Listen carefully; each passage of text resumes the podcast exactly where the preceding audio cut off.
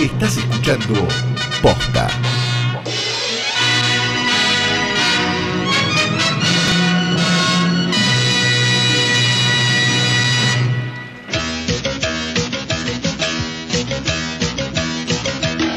Para mí ni portarretratos ni videoclub ni una mierda. Hablamos de estas dos porongas y nos vamos a casa. ¿Estamos? ¿Estás vos? Bueno, dale. Grabá, hijo de puta, grabá. Buenas noches. Eso, perdón, es lo que, lo que, lo que en sitcom se conoce como cold opening, ¿no? Claro. Que es cuando hacen una escenita antes del...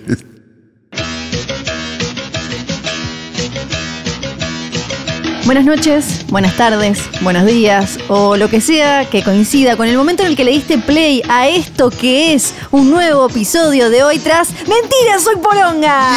¡Yay! Bienvenido, soy Poronga. Sí, porque Sí. fue esto surgió acá de golpe. Así fue de como, golpe. Nos miramos y le dije, ¿es una poronga? Sí. Y tal otro la viste, sí. ¿Es una poronga? Sí. Y ahí listo, quedó. eh, sería como un dildo de dos cabezas. Exactamente, El episodio sí. este. Lo que en el rubro técnico se conoce como un fuck you, fuck me. ¿no? Ah, ¿así se llama? Sí, creo que sí. Pero es diferente que el. ¿Todos los dildos con dos cabezas los podés usar en, en- los usás en dos personas? O no, podés, podés, usarlo incluso, claro, en, usarlo en una sola persona muy viciosa. Ok, claro. no es que son diferentes tipos de dildos. No, no, no, creo Es que no, mismo. creo que son el mismo. Tiene sentido, si no, qué cantidad de plata, por favor. No, chico, sí, para el culo. cualquiera cosito que haya visitado un sex shop, sobre todo en el exterior, sabe que prácticamente podés sostener un anciano con algunas cosas. ¿Te acordás cuál fue la primera cosa que te enteraste sobre sex toys que te asombró? No. Ah, yo sí, la primera vez que, que vi esos cositos de vidrio chiquitos que puedes enfriar o calentar y meterte, Ah, pero que sí. tienen que tener, claro, tienen que tener como una base porque si no te lo metes en el ojete y se va como es Adiós, tipo life, life on adiós, Mars. adiós. como Face Oddity, Sí, digamos. claro. tipo. Entonces, me Ground acuerdo, control to Major Tom. y va por ahí. Y fue como, eh, me acuerdo que la vi a Alessandro Rampola que decía, bueno, esto lo puedes calentar, lo puedes meter en la heladera, pero siempre fíjense que tenga una base, claro, como una trabita, porque si no... No, ya, si no se va y claro, no vuelve. Lo tenés que sacar. Bueno, lo podés sacar igual. Yo he visto películas. Se puede de alguna Sí, manera. de alguna sí, manera a la puede. larga sale. Hay algo muy fascinante igual eso. Cualquiera que se haya puesto... El problema es cuando Excel, ta- o sea, si entró, sale. Sí, sí. El tema es mayormente. El tema es cuando ya hay un exceso. cualquiera que se haya puesto frasco de mayonesa con clavos un, adentro. un Es tampón complicado. o una copita menstrual y no encuentre por un, ratito el piquito o el hilito, eh, sabe de lo que estamos hablando. O un óvulo, ¿no? Que es como adiós. Y es tipo la NASA. Pero Bueno, basta de hablar de temas fascinantes Sí, porque tenemos sí. una semana cargada de mierda para ustedes. Sí, claro que sí. Porque vimos una secuela de una Hacemos película. cartelera, no hacemos, no, no, hacemos no, nada. no, no, hacemos- no, no. Hablamos mierda. Vamos a hablar mierda de la secuela de una película que se estrenó en 2009, 10 años después. Y. Cómo la esperaba la gente, ¿no? te iba a decir, la verdad, sin que nadie la llame, ¿no? Es como e- ese pariente que invitaste a tu fiesta de 15 pensando que no iba a venir y después cayó y fue como, eh. Claro. Bueno, que llegó y se llama Zombieland Tiro de Gracia. O Zombieland Double Tap, porque quieren estar como en la joda de la hora, me parece. ¿no? Claro, porque- me parece una de las claves de lo que tenemos que hablar. Porque el, viene del chiste de que ellos tienen esas reglas y una de las reglas era tipo tirar el tiro de gracia para chequear que esté muerto el zombie. No, y el double tap, que es eh, darle like a- en, en Instagram cuando le haces dos clics a la foto. tac, ah, tac. ¿también eras de eso? tap. Claro, yo creo que debe tener esa doble acepción. Ah, mira, puede ser, puede ser. No lo agarré, no lo agarré a ese. Porque quieren estar como en el ahora. Claro, dirigida, película dirigida por quien ahora será conocido como el director de Venom, una película que hizo millones de millones y que en críticas tiene creo que 30%. Sí, Ruben Fleischer, el director de la anterior Zombieland Claro. y de nada más. No, no. Porque eh, no tiene una. Realmente después. Pues dices, ah, qué carrera meteórica después de Zombie. No. no, bueno, Venom que hizo muchísima plata, pero... de acuerdo, pero esto me, me da la sensación de que la película es más una necesidad de él Sí, que un... que, que, de- que de- que del público, ¿no? Sí, porque acá lo que... Hagamos un poco, hagamos un poco de historia con Zombieland. Sí. Zombieland iba a ser una serie, eh, la, la habían pensado como una serie. Lo que vimos en la película de 2009 eh, vendrían a ser las dos horas de una temporada que le habían ofrecido a CBS, si no me acuerdo mal. Quedó dando vueltas por ahí, nunca la agarró nadie hasta que cayó en Sony y Sony dijo, vamos a hacer la película. Bien. Después, Buenísimo, qué buena idea. después de la primera, que, a la que le fue bien, que fue una sorpresa, porque la verdad es que en su momento era fresca, era graciosa, tenía buenos gags, eh, tenía sobre todo un elenco que funcionaba muy bien, en los cuatro protagonistas. Yo no la recuerdo como algo tan grande ni tan importante ni nada. La recuerdo como haberla visto una vez en ese momento y Sí. haber pensado, esta película la puede ver mi sobrino de 10 años. Claro. Listo. Sí, tiene como un Todo mini concepto. pequeño fandom, como esas películas que dan mucho después en cable o qué sé yo, que a la gente le causan eh, mucha gracia. Pero ¿qué opinamos del fandom, Flor? Sí, sí, pero no, pero no fandom tradicional del sentido me obsesioné, sino de público masivo, me refiero. Como de esas películas que fueron creciendo con el DVD en su momento y después, y la había visto mucha gente. Eh, no, no, no era, no es raro mencionar a Tierra de Zombies, Zombieland en cualquier lado y que la conozca la, la mayoría, cosa que no pasa con películas más de culto y, y demás. Bueno, esa película quedó ahí. En ese momento creo que la única nominada al Oscar había sido Abigail Breslin, ¿no? Eh, Pobrecita, sí. Ameri- Academy Award nominee Abigail Breslin. Claro, que en ese momento tenía do- 11 años. Sí, esto es full disclosure. Sí. Vamos a decir cualquier cosa. Por favor. Qué mal creció esa chica. Eh, pobre, no, no, no, no, no. Acá no, hacemos body shaming. No, pero no estoy hablando del, bo- de- Ok. del cuerpo, estoy hablando del general. La carrera, bueno, del general. Hay un la tema, carrera. hay un tema con eh, la, la criatura nominada al Oscar de muy pequeña. Sí, no, no, no, se rompe. Yo se creo rompe. que es como que le ponen el Oscar en la cabeza y Sí. después cuesta Quedan mucho como crecer. Después. Cuesta mucho crecer. Eh, la, de- después de la primera película quedó la idea de seguirlo de alguna manera. Cada uno se fue eh, al, al estrellato. Y Todos se hicieron famosos. Claro. No, Woody Harrelson tuvo una vuelta Tal de. cual, tuvo una su vuelta carrera total. tuvo una vuelta, con, sobre todo con Sí, True Detective. Sí, eh, ni hablar. Y eh, Jesse Eisenberg se fue a hacer red social y se disparó. Emma, Eh, Emma Stone, bueno. es la única que ganó un Oscar ahora. Claro. Y eh, Abigail Breslin fue a la tele. Sí, no, y, y- sí, fue, fue víctima en Law and Order, seguro. Sí. No, tiene toda la pinta de haber sido víctima Ay, Order. no sé. Esas carreras de mierda que terminan de víctima en Law No and sé, estuvo en Scream Queens, y si no me acuerdo mal, y no, no sé. No, y en un montón de terror que eran todas una chotada Ah, detrás de otra. eso es verdad. Eh, sí, es verdad. Ella no es la que hace la hija de Schwarzenegger, en la que es un zombie. Ay, por favor. Me parece. Maggie. Pero hizo todo lo que hace una actriz cuando su carrera se termina, no cuando está Sí, empezando. Es muy interesante a los lo que 20 hizo. lo hizo. Claro. Y, eh, y lo que sí pasó fue que llegó, volvió Zombieland en forma de serie, pero a Amazon Prime Video, cuando Amazon no era el Amazon de ahora que tiene un montón de plata y te hace o series con un montón de estrellas, y tenían esta cosa rara de que eh, mostraban un montón de pilotos y la gente elegía, votaba eh, según cuántas veces lo veían. Y la gente no La sabe. y- La gente es boluda. No, no, No, hay que decir, este caso- no hay que hacerle decir a la gente nunca nada. En este caso eh, estoy, eh, estoy de acuerdo con la gente porque no, No. apoyó al, al, eh, al piloto este de digo. Zombieland que era, tenía los mismos personajes pero con gente desconocida. Ah, claro, con actores que no iban a pagar, claro. exacto, no Con le actores podían que podían pagar. pagar, claro. Tal cual. Entonces estaban Tallahassee, Grieco. Columbus, eh, Wichita eh, y Little Rock, pero con otros, eh, con otros actores. Quedó ahí dando vueltas y la verdad es que no sé bien cómo terminó finalmente sucediendo Zombieland Double Tap. Para mí, innecesaria desde cualquier punto de vista. Porque tenés a Ruben Fleischer que ya va a ser, eh, ya, ya tiene una carrera después de, no va a ser el, no va a dirigir Venom 2, pero ya tiene una carrera de, de blockbuster, digamos. Emma Stone con el Oscar y ahora Cruella, o sea, tiene un, un carrerón. Woody Harrelson terminó de volver. Jesse Eisenberg hace cosas interesantes. Sí, está medio, está, está un poco. Medio, medio, pero te hace como, ¿para qué esta? ¿Me explicás, Santiago Calori? No, no lo puedo explicar y tampoco puedo entender cuál es la razón de la existencia de esta película. Porque vos me decís, bueno, ¿cuál es la razón de la existencia de, no se me ocurre, alguna segunda parte que esté bien? No sé, Terminator 2. Sí. Decís, bueno, qué sé yo, querían poner más efectos, tenían un este- Había una idea, para probar, ¿viste había cómo una te idea hacen? atrás. ¿Cuál es la razón por la cual existe este, The Hangover 2?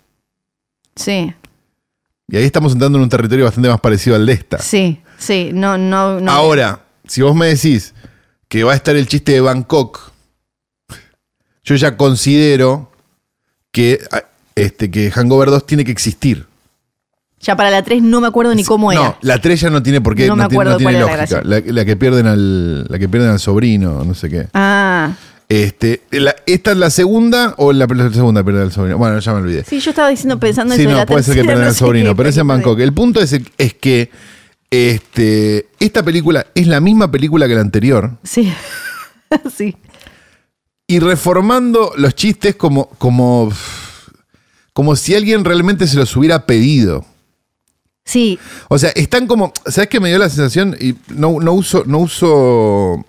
No uso caprichosamente este término. Me parece que es una película de redes sociales. Es una película de redes sociales por mil razones. a ver. La primera, le están hablando a una platea imaginaria, Sí, como prácticamente todo el mundo en las redes sociales, ¿no? Que Sí. creen que es mi obligación decir esto, es mi obligación Ok. decirle esto a un famoso, es mi obligación, ¿no? sí. Bien, dos. Es una película de redes sociales porque las cosas que, que uno podría decir, ah, está bien esto, duran 15 segundos, que es lo que dura un video Sí. de Instagram. O sea, es como una película que si vos la cortás en 15 videos de Instagram parece muy divertida. Sí, sí, sí. El sí, problema es cual. todo el resto de las cosas. Sí, hasta. lo- Después, tres. Ah, perdón, perdón. Eh, genera una mitología inexistente sobre algo inexistente completamente, porque nadie estaba esperando esto. No hay nada más redes sociales que generar una mitología sobre la nada, e incluso sobre el mismo boludo que está tuiteando o subiendo Sí. las cosas a Instagram. Entonces, no, no, es, es- o sea, es un espanto, es, es probablemente la película más signo de los tiempos que vayamos a ver, mucho más que una de Marvel, mucho más que cualquier otra cosa. O sea, esto es. Sí. Es esta mierda lo que, lo que, contra lo que nosotros hemos prometido luchar con toda nuestra energía y matar con nuestras propias manos si es necesario. Es esta mierda. Sí. Bueno, y si, si te pones a ver el desarrollo del proyecto de Zombieland 2, No hubo.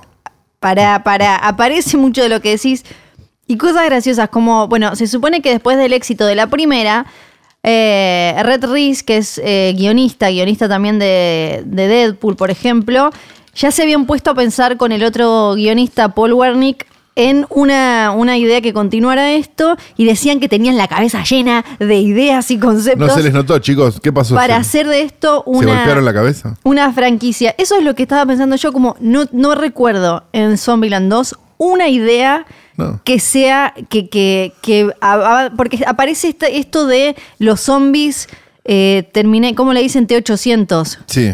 Nunca, nunca pasa nada con eso. No, nunca pasa nada con nada. No. No hay, no hay, eh, esto es lo importante y lo más terrible de la película y lo, y lo más signo de los tiempos de la película, que es no importa nunca nada. Tal cual. O sea, no hay una importancia, no es, ah, se van a morir, no importa. No. importa nada nunca en ningún momento. Ni el interés afectivo, ni la aventura, ni salvarse la vida, ni este zombie, ni una mierda. No, nada. Todo está pensado para que o haya un cameo Sí. o alguien haga un chiste y punto. Y la verdad, esto es otra cosa, si vos me decís, esta película salió, ¿cuándo salió la primera? En 2009. 2009. Si vos me decís, che, en 2010 hicieron Zombieland 2 y capaz no era necesario.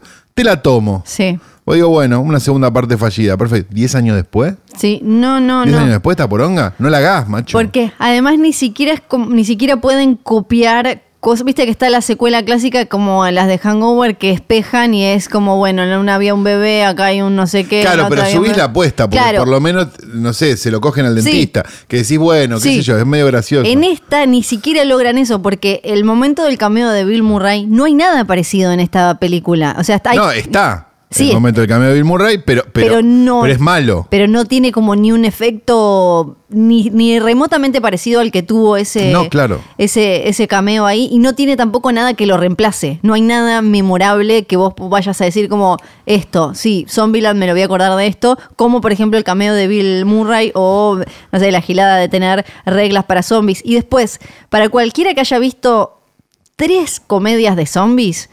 No aporta absolutamente No, no nada. aporta absolutamente Insisto nada. con lo del zombie evolucionado este. Si viste Day of the Dead, si viste Land of the Dead, Sí. este, este zombie inexplicable que vuelve y vuelve y vuelve, que, que también, como decíamos, no importa en ningún momento. Claro, pues ni siquiera es. Ah, bueno, no, porque van a venir. Porque se les ocurre. Aparece una- uno O sea, que- el problema están todos al borde de la muerte. A, te chupa un huevo. B, Sí. decís, ah, lo van a solucionar. C, lo solucionan en tres segundos. Sí. Como, ah, no, hagamos esto, no sé qué, pum, y funciona. Y después, sí. Y después tienen Por también favor, boludo. eh, totalmente un bingo de los lugares comunes con respecto a todo. El final, ellos dándose un beso cuando se salvan, personajes que no se conocen y se abrazan como si se conocieran de toda la vida, solo porque es un momento emotivo y todo. Y después yo creo que la película cree que es súper pilla con todos esos chistes más 2019, sobre todo con ese paraíso hipster. No, eh, donde... ah, de eso quería hablar. Justamente, porque me, me da la sensación, o sea, justamente me parece que es una película mucho más 2009 que 2019. Sí, sí, pero yo creo que la película se cree- Ellos cree creen que, que es es. 2019 y en realidad es una película 90 89. Sí. El, el sentido del humor que tiene es pésimo. Y no, no, no estoy criticándolo desde el lugar donde ay, se ríen de los pacifistas o se ríen de los vegetarianos. Me chupa un huevo. Si el chiste es bueno, me río de un pacifista, me río de un vegetariano y me río de un discapacitado. No me importa. Pero el chiste tiene que ser bueno. Sí. Porque si no, parecen escritos por Yudica, que es lo que pasa Sí. en esta película. Porque la verdad es que, digo, te dan ganas de ponerte el lado un hippie. Y a mí la verdad me duele. Porque si hay algo que no quiero en mi vida es ponerme el lado un hippie. Sí, sí, lo, lo de los chistes. Incluso el personaje de la piba esta que me parece que es muy graciosa, Zoe Deutsch, que es la que hace de rubia, es Sí. como una Paris Hilton y un estereotipo que por lo menos en la cultura pop ya queda viejo. Es como un personaje, hace de una, una caricatura que es muy principios de los 2000 o algo así, ¿no? Que era esta figura de la chica Paris Hilton con eh, jogging rosa, un perrito chiquito, escote, aros dorados y qué sé yo. Hoy queda como desfasado y bastante también poco... No, y que aparte, y que aparte todos digan, ah, esta pelotuda, Sí. joya, si ellos hacen alguna demostración de que no son más pelotudos que ella, porque Sí. en definitiva, o sea, no hay chiste. No. El problema es ese. Para mí, a mí Y no me, a mí no me- en la ah, película. Claro, a mí no me, a mí no me resulta una desgracia que haya una Paris Hilton o una o, o- o le, peguen un tiro un hippie, digamos. No me, no, no me cambia. No, a mí me digamos. parece viejo lo de la Hilton. Pero me da la no sensación de que no tiene, o sea, está hecho con un trazo tan grueso y tan bobo y tan pasado de moda que ese es el problema. Sí, no, pasó de moda, es la palabra. Sí, no, no, no, no el recurso. El recurso, si está bueno el chiste, lo podés usar. El problema es que no está bueno el chiste. Sí. Y no está bueno el chiste general en durante la hora 40 que Sí. dura este cáncer. Porque eh, eh, creo que el tema es que cuando vas a usar, cuando te- querés hacer chistes con, con estereotipos como estos, si, si tenés que fijarte que no sean, que, que, que no te queden muy anclados a una época que ya no es,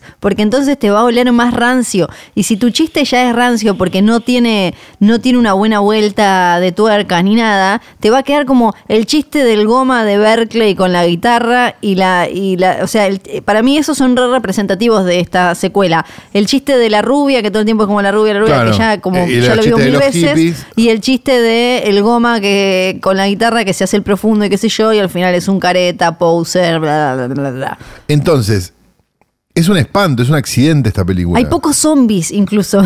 Sí, hay como muchos en un momento que ya no te importa. No, porque son demasiados nivel Guerra Mundial Z cuando ya Claro. son dibujitos.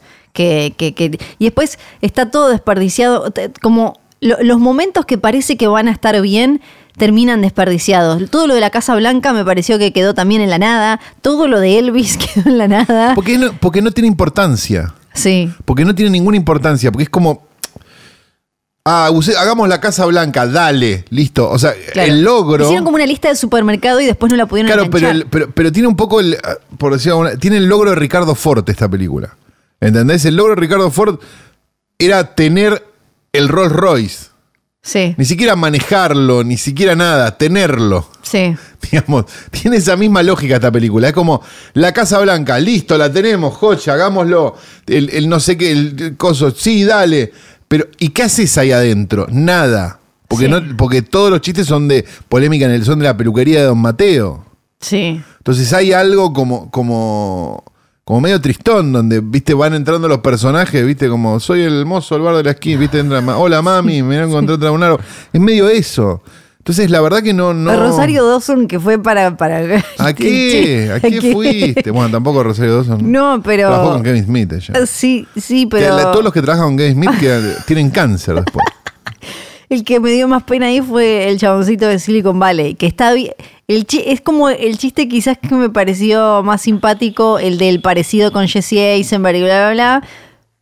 Pero tampoco pasó nada. Fueron dos segundos.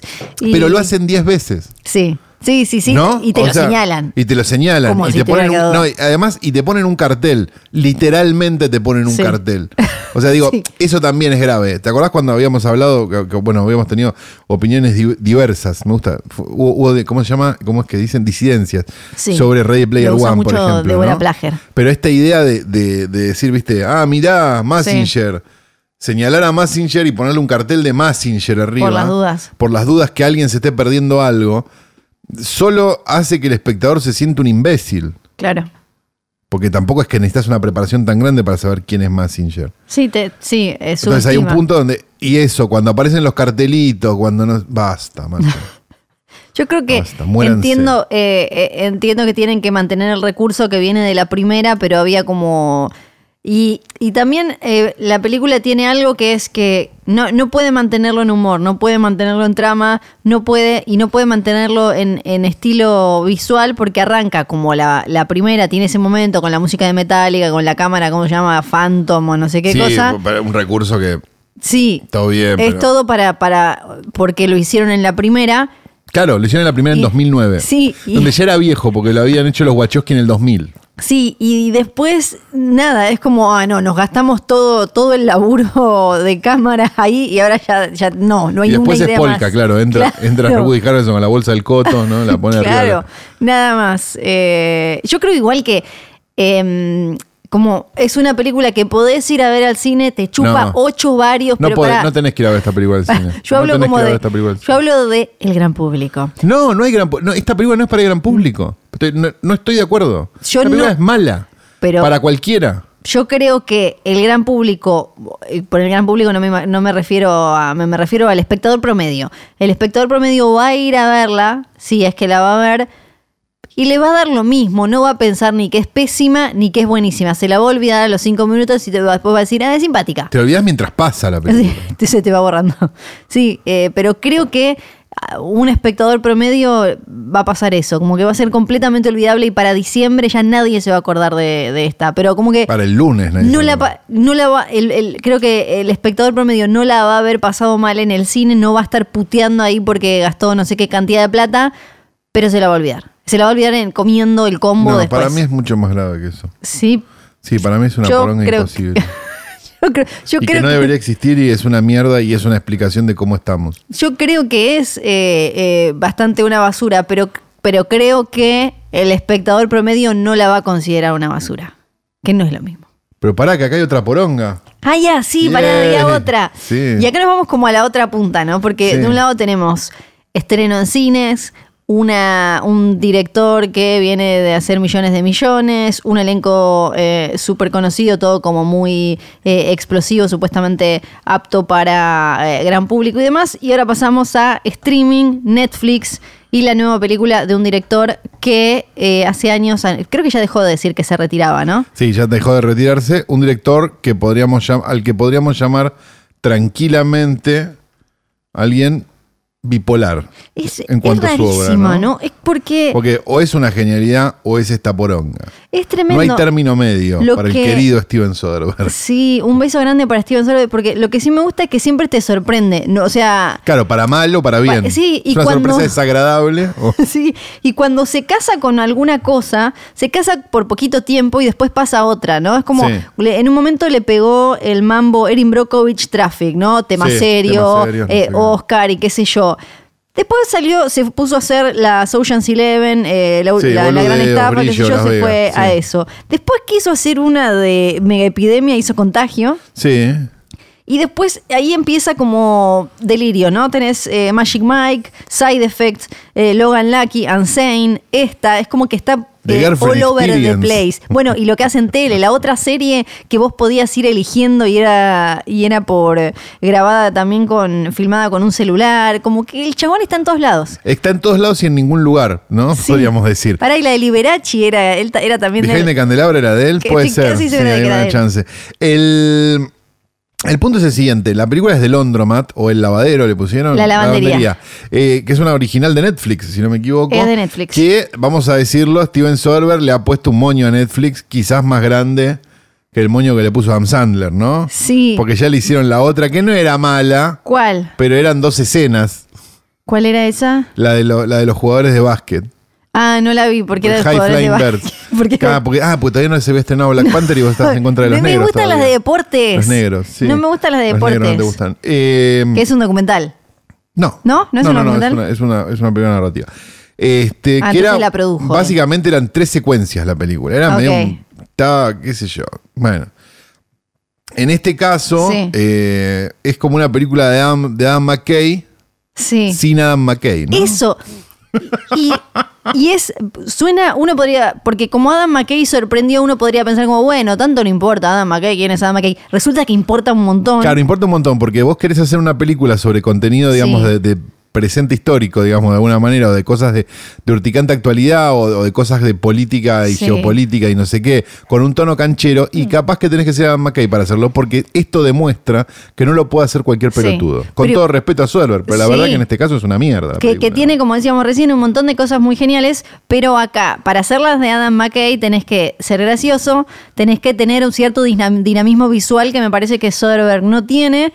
Y a la vez tenés que ser muy didáctico porque le estás, eh, le estás tirando a, a- a un público que fue a ver una, una, una película narrativa un montón de cuestiones técnicas de economía, política o lo que sea que tiene que entender al toque. Igual digamos una cosa, acá nadie fue a ver nada, ¿no? No, Digo, no. acá alguien a lo sumo, Sí, con los dedos llenos de chisitos, le dio play Le a dio algo, play. por error incluso, como apretando, ¡ah! Apreté mal, ¡uh! Ya empezó la se película. había hablado. Y no sabe sacarla. No, se había hablado un montón ya desde 2016, porque eh, cuando se escri- escribe, no me acuerdo el nombre del periodista que escribió el libro de Panama Papers, y salió como.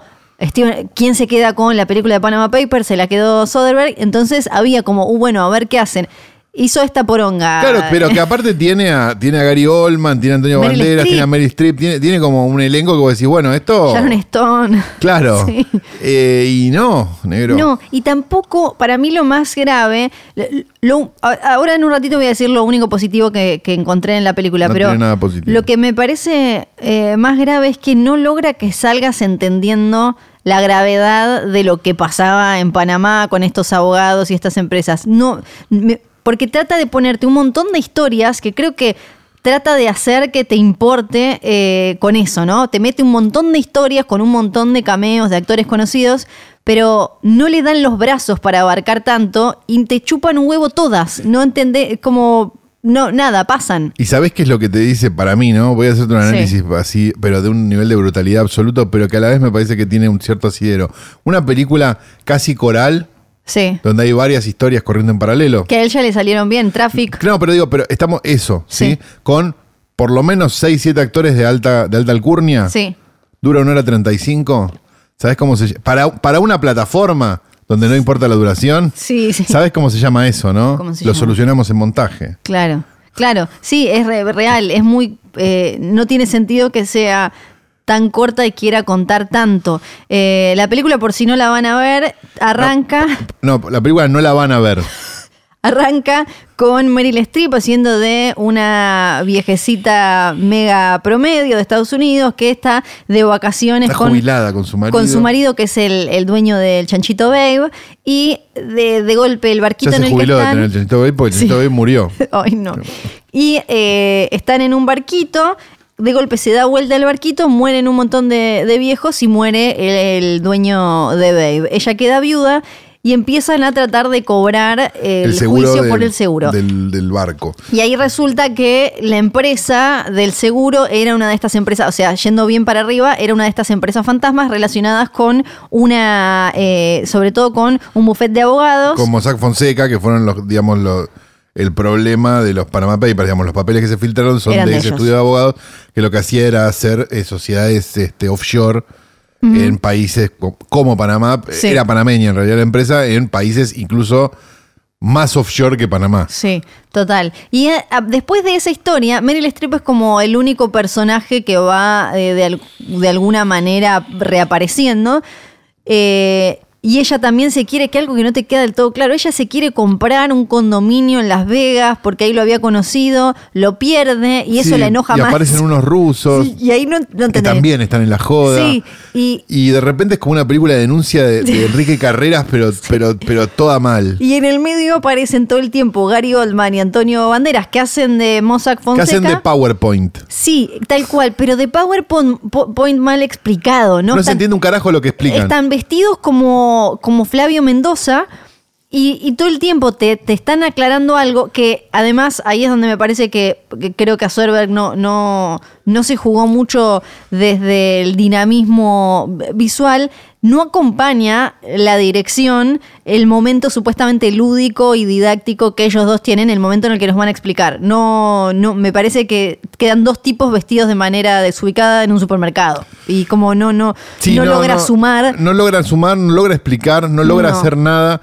Y es un poco, me parece, el espíritu de toda la película, que es no logra hacer nada. Y a partir de ahí empiezan a meterte más historias, una más confusa que la otra. Hay como unos gringos que también eh, está este actor eh, conocido, el de, mm, el de Nebraska, que Sí. era de Saturday Night Live, que se me fue el nombre. eh, que lo matan unos, o sea, te- son todos de alguna manera clientes de estos dos de Mossack Fonseca, y vamos viendo, después nos vamos a China, después nos vamos a un chabón, un negro con la hija que se está cogiendo a la amiga de la hija, Sí. y le paga con algo de la empresa, qué sé yo, pero ninguna de estas historias Está, te está que importa. pone la firma, que tiene dos familias. me, me conmovió más verla a Iliana Calabró llorando Eh, por el es marido lo mejor. Lo de Ileana Calabró es lo mejor de que, la te- película. que tenía una familia paralela en Panamá. Lo mismo que Rossi. Sí, que eh, toda la película. Y bueno, pasan estas historias y de golpe, así de golpe, porque es de golpe, aparece un John Doe que le da a la prensa los Panama Papers donde empiezan, y ahí hay un compilado de noticieros donde te cuentan todas las repercusiones que tuvo en el mundo porque habían metidos ahí políticos y, y demás, y aparece Odebrecht eh, en, eh, que, que Sí, es un- aparece todo el mundo, ¿no? Claro, pero digo, es una palabra que acá suena mucho, una empresa brasilera. Pero hay algo interesante con los Panama Sí. Papers, igual que hicieron un documental que era malísimo, hicieron una película que es malísima. O sea, el, el caso es bárbaro, El caso es tremendo. pero evidentemente es muy difícil de explicar también. Sí. Me parece que hay algo donde, digamos, el lavado de dinero no es, no es algo quizás que sea tan fácil de explicar sin, sin sacar un papel y un lápiz y hacer dibujos. Y- Entonces, Sí. Y quizás el cine no sea el medio, ¿no? es, es que- porque además algo que no mencionamos es que en el medio de todo eso aparece una mujer que claramente es Meryl Streep con una nariz trucha y un peluquín barato,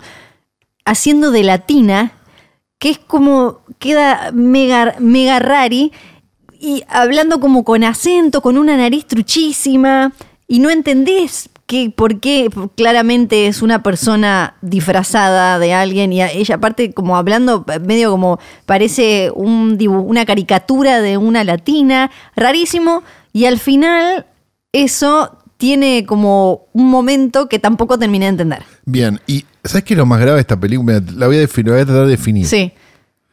Esta es la película que vos te pones a la noche para quedarte dormido y es tan chota y tan hija de puta que no te dormís. Porque te estás tratando de entender cómo Porque, y funciona. son las 3 de la mañana y decís, la puta madre, me tenía que haber dormido hace dos horas y estás viendo esta mierda. Eso es.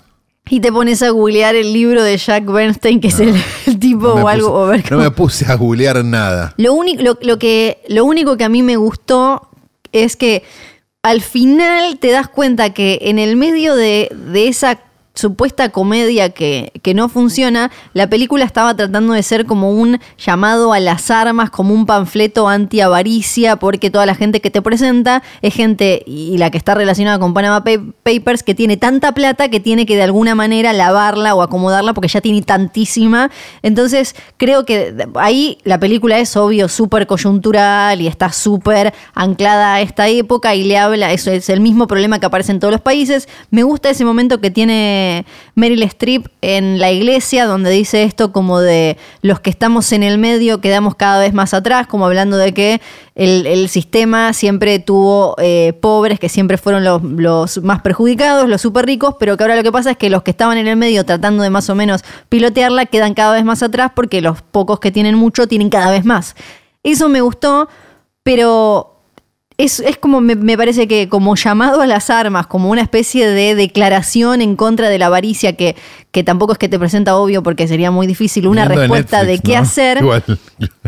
creo que no funciona porque con dos escenas, son solo dos escenas las que a mí me gustaron relacionadas con eso, pero en el medio no te termina de explicar bien cómo funcionan estas empresas fantasma y las cuestiones offshore y, y qué es lo que hacían estos. Y, eh, y creo que al final, para darle el peso que la historia o que el director quiere darle, tienen que hacer ese truquito con Meryl Streep cuando ella se termina, termina apareciendo ella misma y diciendo, eh, hablándole eh, a cámara que me pareció como el momento más interesante antes de caer como en, en medio esa grasada de qué es lo que hace, se pone la... Es como, si ahí me tenías hasta ese momento, pero eh, e- ese momentito me gustó. Pero también, por otro lado, pienso, si tuvieron que ponerle al final a Meryl Streep explicándote qué quiere decir la película, es porque no estuvo tan fuerte el desarrollo. Este es el segundo hoy poronga que hacemos, ¿no? El primero lo hicimos compañeros 5. Obviamente este hoy poronga no fue tan gracioso, digamos, No. como lo soy poronga, como el hoy poronga anterior, pero me parece que es doblemente trágico. Porque si vos en un sistema de producción, como puede ser el sistema de producción de este, un estudio o de Netflix, digo, en el caso de Zombieland Sí. y en el caso de, de la lavandería, este, hay muchas más manos en ese plato. Y hay mucha Sí. más gente opinando y diciendo esto es así o esto es asá. Y debería ir para este lado, debería ir para este otro, tratando de sacar un producto lo más digno posible. En el caso de Bañeros 5, es una película que, bueno, es una película prácticamente familiar, ¿no? De los dueños de Argentina Sonofilm, que deciden, listo, ponemos estos cuatro a morcillar acá en cámara y vamos para adelante. Entonces digo, en ese caso, es trágico, porque, porque es trágico que exista Bañeros Sí. 5, pero me parece que es doblemente trágico que exista Zombieland 2 y que exista la lavandería. Porque hay mucha. Hay muchas más instancias donde esto podría no haber sucedido o donde esto podría, haber haberse- mejorado. Claro, podría haberse perfeccionado, ¿no? Entonces, eso, esa es la lección con la que los queremos dejar hoy. Sí. Y también, para mí, por lo menos, la lavandería me hizo pensar, ¿qué estará haciendo Adam McKay? Qué ganas de ver una película. Debe de estar cagando McKay. de risa de todos estos. Sí, ¿no? te- son películas que te dan ganas de ver. Una de Adam McKay y, por ejemplo, Shaun of the Dead. Yo creo que Adam McKay, viendo esta película, debe sentir lo mismo que sentiría, por ejemplo, Joaquín Sabina si se mete en un bar de Gessel y ve un tributo. Ah, ya Ah. está, ¿no? ¿Listo? Sí, no, ¿Cómo era que habías dicho nos vamos? Nos vamos, exactamente, porque no tenemos, no hay videoclub, no hay portarretratos, No, no, hay capricho de flor ni mierda, porque esto fue hoy por onga un capítulo especial y espectacular y decidido sobre la marcha, decidido Sí. aquí mismo, en Radio en Casa, radioencasa.com, John y Nico John, dos personas hermosas que han grabado esto a la perfección, mejor dicho, Nico, ¿no? John, la verdad, yo hace por lo menos tres años que no lo veo. Capaz, Nico lo mató y lo tiene guardado y no sabemos. Y postea fotos Es de John verdad, en claro. Instagram y se hace el boludo. Ay, ojalá. Mira cómo se ríe con esa risa maligna. Lo es todo verdad. guardado en algún lado. También este programa fue editado por el querido Nacho Ugarteche Sí. y quizás por Luciano Banchero, no sabemos. sabemos bien. Y no sabe- y es más, nunca vi a Nacho Ugarteche y a Luciano Banchero en la misma habitación. Pueden ser la misma persona. Es verdad. Otras dos personas que no vi en la misma habitación Sí. nunca. Luis Ventura y Kendrick Lamar. Pensalo. No. ¿Y Bebe Sanso? Y Bebe Sanso tampoco lo vi en la misma habitación de Luis Ventura ni de Kendrick Lamar. Tengo- Así que esas tres personas pueden Wow. ser la misma persona. Wow. Habla, Bebe Sanso, contá todo lo que sabes. Tremendo. Con muchos de ustedes nos vamos a encontrar este sábado porque hay un hoy tras noche el musical ahora sin Exacto. censura. Ahora sin censura, los rompevedas. Los llama, rompevedas. este, porque lo hacemos justamente antes de la veda. Claro que Así sí. que Si venía tienen- a ponerte en bien en pedo, así votás como el orto el domingo. Ese es nuestro plan. Si tienen entradas que y no pueden ir por algún motivo, Redes sociales. avísenos y lo compartimos en redes sociales y, Y alguien más o menos alguien se arregla Alguien y, la y va a comprar, vienen. claro Exactamente. Eh, aquellos que hayan visto el primer show y vayan a ver el segundo, chicos, es como ir a ver una comedia dos veces lo que están haciendo. ¿eh? Pero déjalo. Pero dejémoslo, no dejémoslo que se ilusionen, igual capaz lo escuchan después y ya, y ya fueron.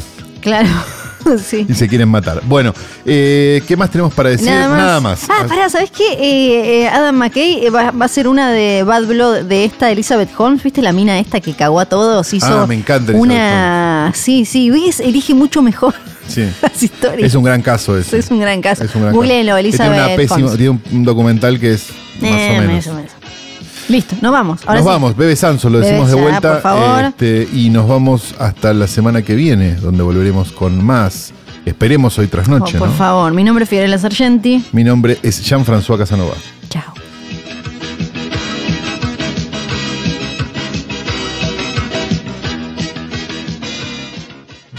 Estás escuchando Posta.